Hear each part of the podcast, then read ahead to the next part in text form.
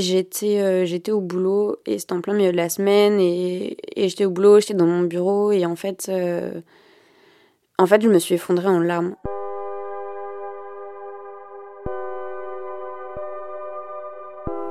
Spleen. La dépression. Le service 21.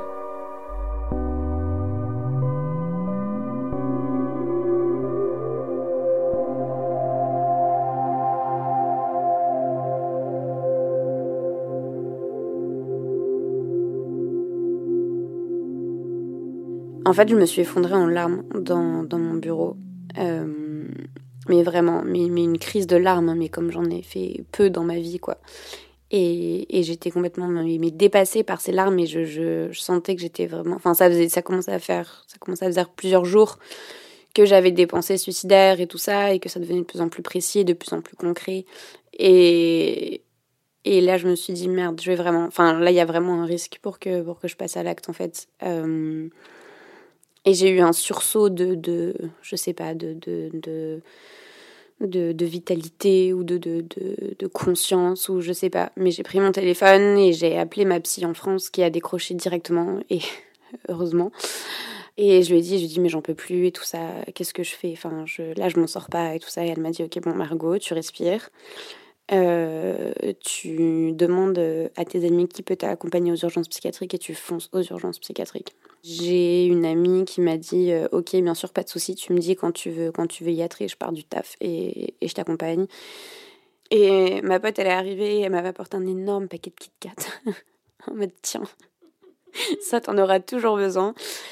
Et voilà, et on est parti aux urgences psychiatriques du coup donc de la clinique euh, de mon quartier. Et il y a donc il y a, un, un, docteur qui, qui non d'abord une infirmière qui qui m'a qui m'a prise, qui m'a qui m'a pris ma attention, qui m'a fait euh, qui m'a demandé de manière un peu euh, assez directe, qui m'a fait euh, vous appelez comment? Donc je lui ai dit et elle me fait m'a demandé ma date de naissance et elle m'a demandé si j'avais des envies suicidaires et je lui ai dit oui et elle m'a renvoyée dans la salle d'attente. Donc déjà c'est un peu bizarre, tu te dis genre meuf je viens de t'avouer que j'ai envie de me foutre en l'air. Déjà, c'est assez bizarre de dire ça. Je suis en pleine crise, en fait, et je te, je te dis ça. Et toi, tu me réponds OK sans dire aucun commentaire et tu me laisses repartir. Euh, donc voilà, donc c'est hyper perturbant en fait.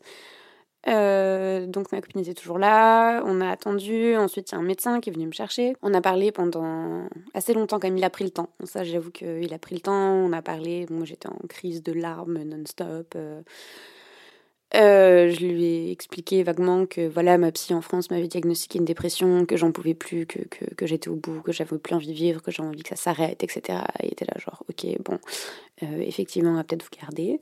Je dit, oui, merci, ça serait cool.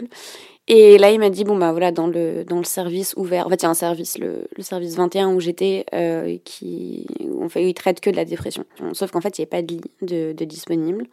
Donc, on m'a dit, on peut vous mettre dans une unité fermée. Euh, il y aura des gens avec euh, qui ont des maladies psychiatriques euh, assez graves, mais si vous êtes à l'aise avec ça, on vous met là-haut. Et comme ça, au moins, on sait que pour la nuit, enfin, que vous faites pas de bêtises, une unité fermée, vous pouvez rien faire, vous pouvez pas vous faire de mal, etc. Donc, si vous voulez qu'on vous mette là-bas, et dès qu'un lit se libère dans, dans, le service 21, on vous transfère au service 21. Et moi, j'étais là, mais oui, oui, allez-y. Enfin, de toute façon, je sais même pas de quoi il parlait. J'étais là, mais oui, mais prenez-moi. L'essentiel, c'est que vous me preniez, en fait, et que vous m'empêchez de faire une connerie. Ma pote est venue avec nous, on est monté là-haut.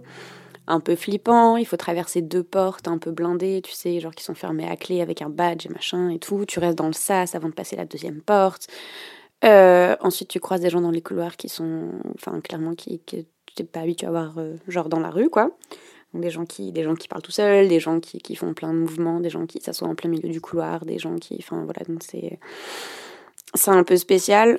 Euh, et donc là, tu te retrouves dans le bureau des, des infirmiers et des infirmières avec genre trois ou quatre personnes autour de toi qui te repose la question. Alors pourquoi vous êtes là? D'accord, vous avez une dépression. Est-ce que c'est la première? Est-ce que vous avez des envies suicidaires? Est-ce qu'on doit vous prendre vos lacets? Est-ce qu'on doit vous prendre votre ceinture? Est-ce qu'on doit vous prendre votre votre chargeur de téléphone? Et j'étais genre un peu suicidée avec un chargeur de téléphone. Je ne savais pas, mais je note. Je pensais pas faire ça comme ça.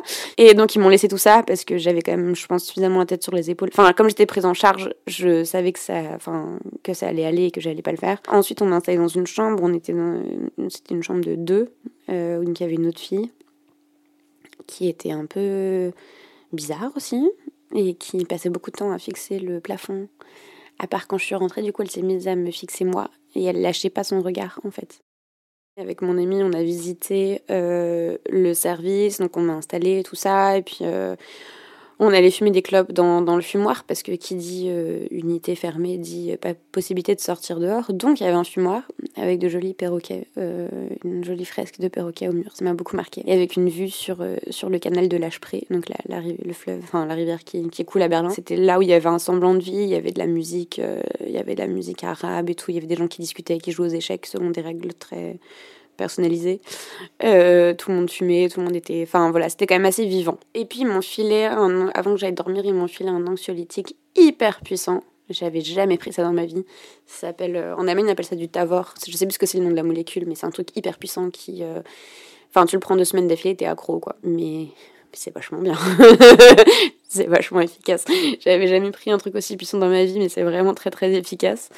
Et donc j'ai dormi comme une, comme, comme une masse, quoi. Et puis le lendemain matin, euh, et ben rebelote euh, dans le couloir et dans le fumoir, les gens un peu étranges et tout. Mais je me suis liée d'amitié hyper vite avec des gens, en fait, qui, m'expliquaient pourquoi ils étaient là. Euh, tout le monde me disait, mais tu sais, moi j'ai pas de problème, moi je suis pas malade.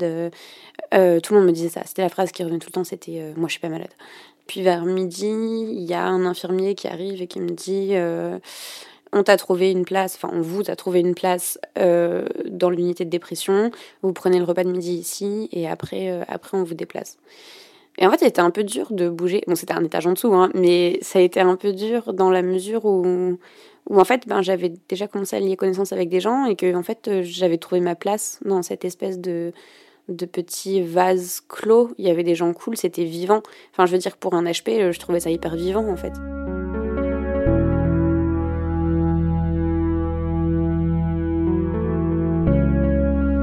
Et là, je suis rentrée dans le service de dépression et bah là, c'était un peu le monde des zombies, quoi. Il y avait plus de gens qui jouaient aux échecs, il y avait plus de personnes qui rigolaient ou qui, discutaient. C'était, c'était mort, en fait. Euh, les gens étaient, les gens étaient tous des zombies, quoi, à marcher à deux à l'heure, avec le regard perdu dans le vague. Enfin, tout le monde était complètement défoncé aux médicaments. Je me suis retrouvée devant euh, cinq ou six euh, médecins, psychiatres, psy, assistantes sociales, infirmières, etc.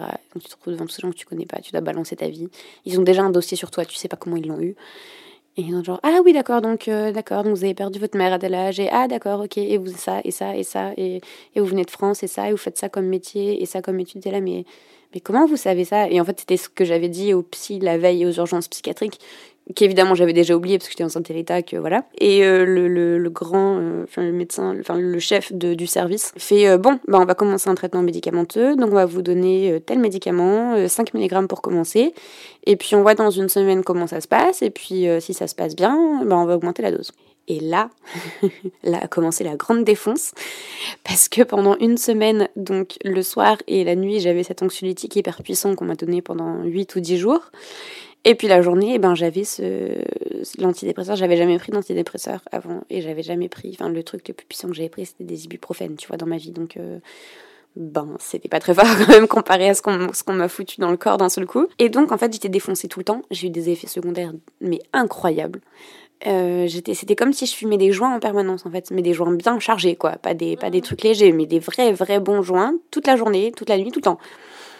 Donc je dormais vachement bien la nuit, et puis la journée j'étais complètement défoncée. J'ai aucun souvenir de mes huit premiers jours là-bas. Le seul souvenir que j'ai, c'est d'avoir passé de longues heures au bord, c'était le printemps donc il faisait super beau, et donc je passais de longues heures euh, assise ou allongée au bord du canal dans l'herbe à regarder les nuages dans le ciel et les cygnes qui, qui passaient. Je suis incollable sur le mode de vie des signes berlinois depuis, depuis ce moment-là. Je sais tout. J'ai appris plein de choses sur les signes.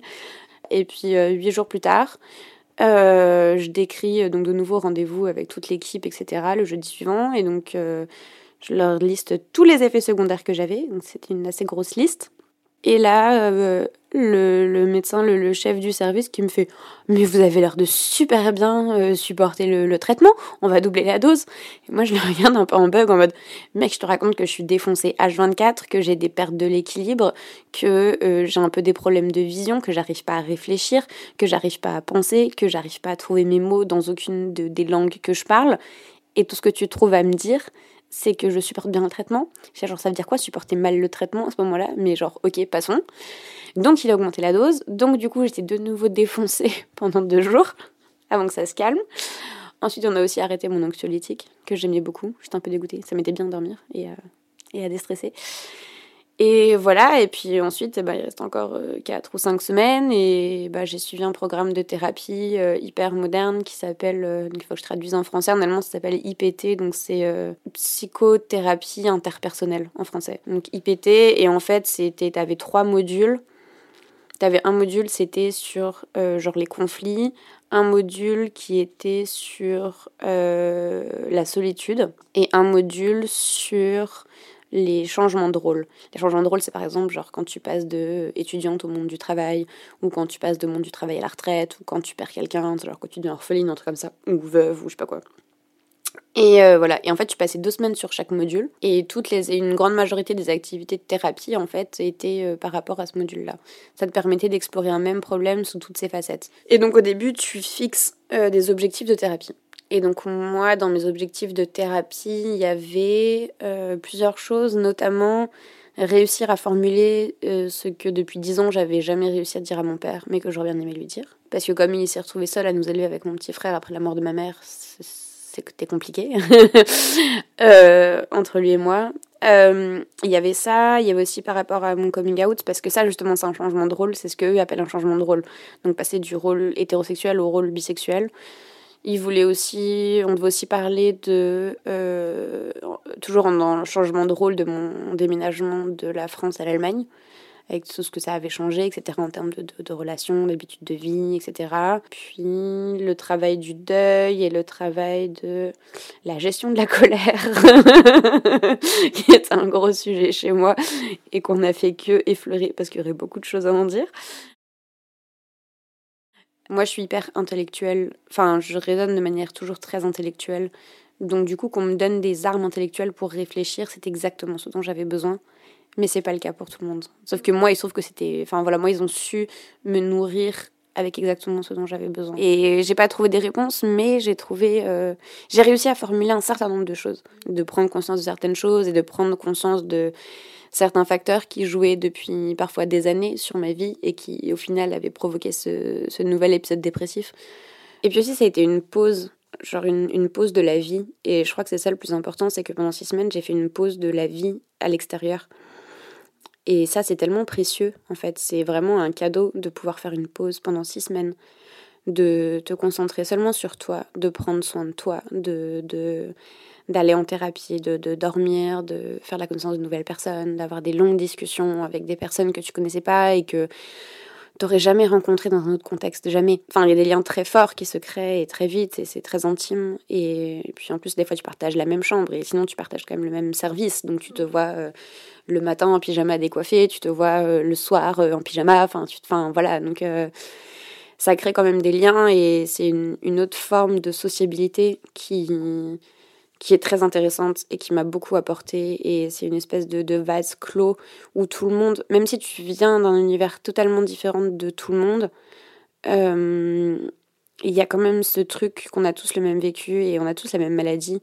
Euh, donc on a tous plus ou moins les mêmes symptômes, on est pratiquement tous sous traitement. Donc tu vas échanger, tu vas te donner des, des conseils, tu vas, tu vas pouvoir t'écouter, tu peux, tu peux aller pleurer dans leurs bras et ils et elles peuvent venir pleurer dans tes bras et, et voilà, et c'est après tu peux passer des soirées entières à jouer au Uno et à rire tellement fort que tu te fais engueuler par les infirmières qui sont de garde la nuit, qui sont là. Euh, vous êtes quand même dans une unité de dépression, ça serait bien de baisser d'un ton. Et toi t'es là genre, désolé de rigoler, désolé d'être de bonne humeur pour une fois.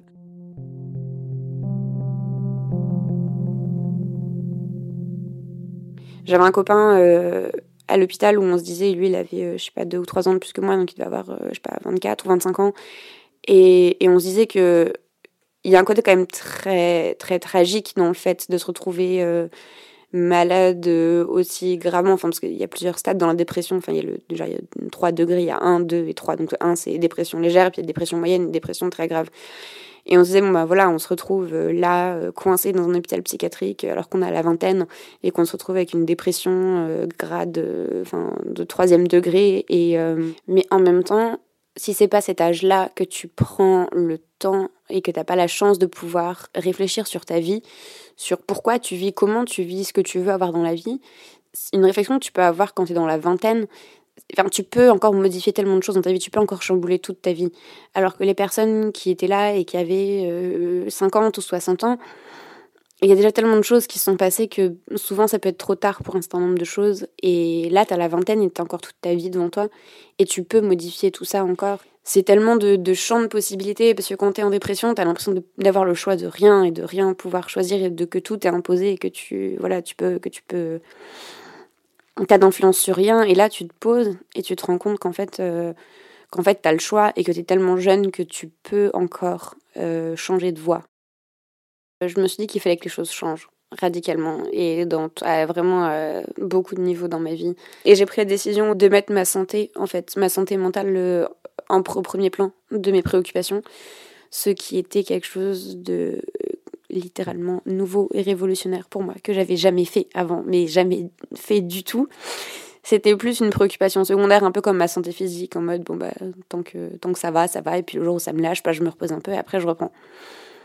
Maintenant, ce qui compte avant tout, c'est que je sois en forme et que je me sente bien. Et après, je fais le reste. Donc ça, c'est les changements que tu choisis. Après, les changements que tu choisis pas, qui sont imposés par la dépression et par les médicaments. Donc le fait de ne pas avoir d'énergie, le fait de ne pas pouvoir beaucoup activer ton cerveau, le fait parfois euh, d'être complètement défoncé aux médicaments, ça m'arrive encore parfois, euh, surtout quand je suis fatiguée. Euh, le fait de voilà de pas pouvoir faire autant de choses que ce que tu pouvais avant et une fois que l'énergie, enfin que la motivation en fait revient, t'es trop contente parce que t'es là, oh j'ai enfin de la motivation pour refaire des trucs, c'est génial, genre la dépression est en train de s'atténuer petit à petit. Sauf qu'en fait, t'as pas l'énergie pour les faire. Et c'est très frustrant et il faut apprendre à composer avec cette frustration et il faut apprendre la patience, euh, qui sont les deux maîtres mots que je suis censée appliquer au quotidien. Et j'ai beaucoup de mal parce que c'est pas du tout mes qualités premières. La frustration et la patience, donc j'apprends à à faire en fonction de mon énergie, j'apprends à pas trop planifier et j'ai la chance d'être entourée de personnes qui sont hyper bienveillantes. On dit toujours, il y a ce, un peu ce truc, ce dicton que c'est dans les périodes difficiles qu'on voit qui sont tes vrais amis et tout. Et ben en fait c'est vrai. en fait c'est vrai et je suis hyper bien entourée.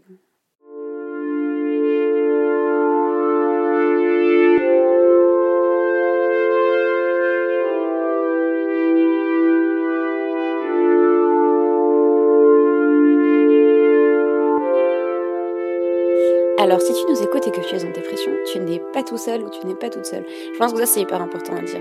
Genre, t'es pas tout seul ou toute seule et c'est pas de ta faute. Je crois que la culpabilisation, ça et le processus de, honte, du sentiment de honte qui se met en place, euh, c'est quelque chose de, très fort et de très profond et qui t'empêche de, demander de l'aide. Euh, je pense que si t'es en dépression, il faut il faut en parler en fait. Je sais que c'est hyper difficile et moi j'ai attendu d'être à deux doigts de me suicider pour en parler. Donc bon clairement je suis pas un exemple à suivre. Mais avec le recul euh, je pense qu'il faut en parler le plus tôt possible.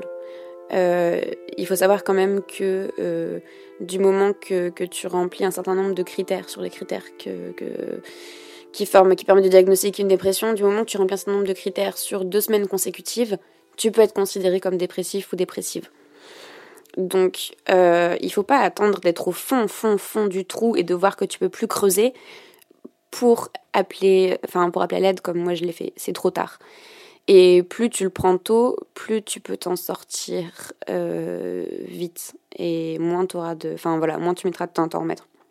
Enfin, si on a la chance d'avoir une personne dans notre vie euh, qui sera ouverte sur le sujet, genre si c'est ton ou ta partenaire ou ton ta meilleure amie ou ou quelqu'un ou quelqu'un qu'on connaît qui, qui travaille dans, dans ce domaine-là ou juste quelqu'un qui en a confiance en fait. Et juste aller lui en parler et lui dire je crois que je vais mal je sais pas si c'est une dépression mais en tout cas je vais mal ça fait un certain temps que ça dure euh, j'ai besoin d'en parler je viens vers toi je t'en parle euh, aide-moi s'il te plaît. Et le fait de le verbaliser une première fois de dire je crois que j'ai une dépression ou de dire j'ai une dépression ou enfin voilà ou de dire je me sens mal et ça dure depuis tant de temps, ou en tout cas ça dure depuis longtemps, euh, c'est un premier pas. Et du coup, t'es plus toute seule en fait avec ce, avec ce truc-là. T'es plus toute seule avec ta souffrance et il y a quelqu'un d'autre qui est au courant, qui du coup déjà va pouvoir euh, te, prendre de tes nouvelles mm, régulièrement, te demander comment ça va, éventuellement euh, t'accompagner aux urgences psychiatriques si vraiment t'en es à ce point-là, euh, ou t'aider à chercher un ou une psy, t'aider à, voilà, chercher des gens. Je pense que c'est hyper important d'en parler à une personne de confiance.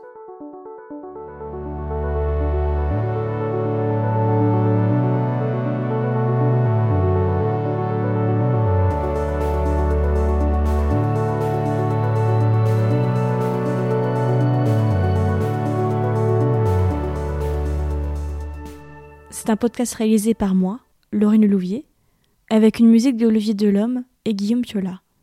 C'est une production La Souffleuse.